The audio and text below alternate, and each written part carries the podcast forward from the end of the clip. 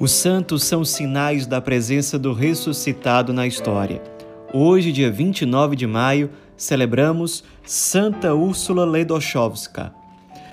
Santa Úrsula nasceu, na verdade, foi batizada com o nome de Júlia e era de uma família polonesa, mas que havia se mudado para a Áustria. E na Áustria ela passou praticamente toda a sua infância. Depois a família se mudou de volta para a Polônia é, depois passou um tempo na Croácia e ela foi tendo contato com várias culturas, sempre uma moça muito de Deus, aliás, uma família muito católica. A irmã dela também é santa, é a Maria Teresa, foi fundadora de uma congregação, e o irmão dela se tornou jesuíta, padre jesuíta, inclusive foi é, superior geral da Companhia de Jesus durante alguns anos. Então, uma família que deu muitos frutos assim para a igreja, para o cristianismo. Quando ela morava junto com a família na Cracóvia, ela, com 21 anos de idade, decidiu ingressar também na vida religiosa. E aí ela voltou a morar na Polônia e na Polônia, mais particularmente na cidade de Cracóvia, ela se tornou uma irmã ursulina. E em homenagem à fundadora dessa congregação, ela aderiu ao nome religioso de Úrsula. A partir de então, ela passou a ser chamada por todo mundo como a irmã Úrsula. E ali ela se mostrou, além de muito virtuosa, uma pessoa, uma freira muito voltada para a educação e para o empreendedorismo. Ao longo da sua vida religiosa, ela foi instrumento de Deus para fundar muitas coisas. Então, logo no início, ela fundou uma associação de jovens para evangelizar moças, chamada Associação das Filhas de Maria. Logo depois, ela fundou um pensionato para moças que não tinham muita condição social, financeira, e aí a congregação percebendo como ela era desenrolada, como ela era empreendedora e tinha esse gosto pela educação, pela evangelização das jovens especialmente, ela, com poucos anos de vida religiosa, foi eleita madre, ou seja, superiora da congregação. E como superiora, aí ela começou a fundar escolas, novos pensionatos em vários lugares. É, por exemplo, ela muito corajosamente decidiu atender ao apelo de um pároco de Petersburgo, na Rússia, numa época em que era proibido exercer o catolicismo abertamente na Rússia. Então, como esse pároco em Petersburgo, ele tinha muitas jovens polonesas que estavam ali exiladas, estavam meio que refugiadas, ele precisava de alguém que o ajudasse no cuidado e na evangelização dessas jovens.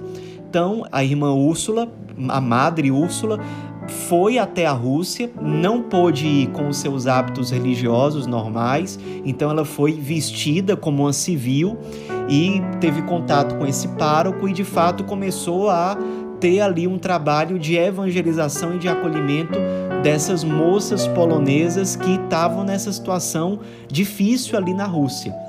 E ali ela começou um trabalho de evangelização junto a essas jovens, voltou depois para a Polônia, continuou o seu trabalho. Dois anos depois, mais ou menos, ela volta para a Rússia para dar início a uma casa missionária ali, levando freiras, é, fundando uma casa da congregação ali. E durante esse tempo ela passou por vários lugares, fundou escola para jovens pobres na Finlândia, depois passou um tempo na Suécia, fundou na Suécia uma escola, um pensionato, fundou um jornal para evangelização que existe até hoje na Suécia. Depois, na Dinamarca, ela também fez um trabalho junto a jovens polonesas que eram perseguidas ali, numa época muito difícil da Europa.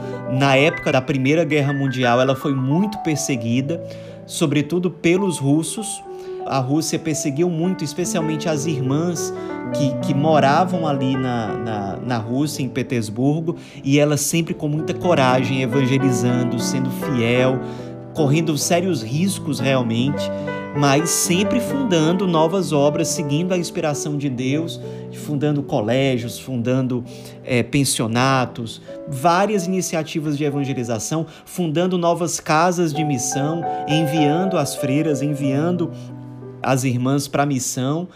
E ela chegou no tempo da sua caminhada em que ela sentia um apelo de Deus para uma evangelização mais ainda focada aos pobres, mas não somente às jovens pobres, mas também a crianças, a idosos, a meninos pobres, marginalizados, aos pobres em geral.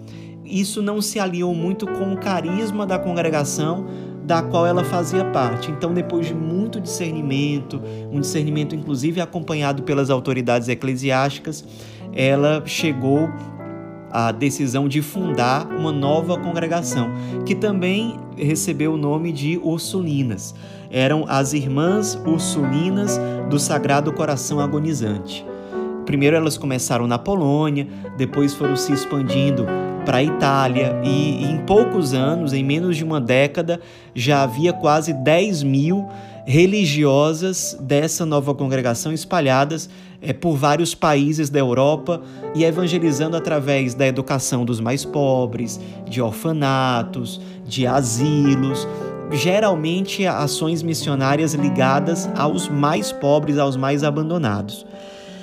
Sempre enfrentou muitas dificuldades, mas sempre com um espírito de empreendedorismo ligado à evangelização uma excelente pastora, digamos assim, das suas irmãs, até que ela, já muito idosa, acabou falecendo na casa mãe da congregação que ficava em Roma.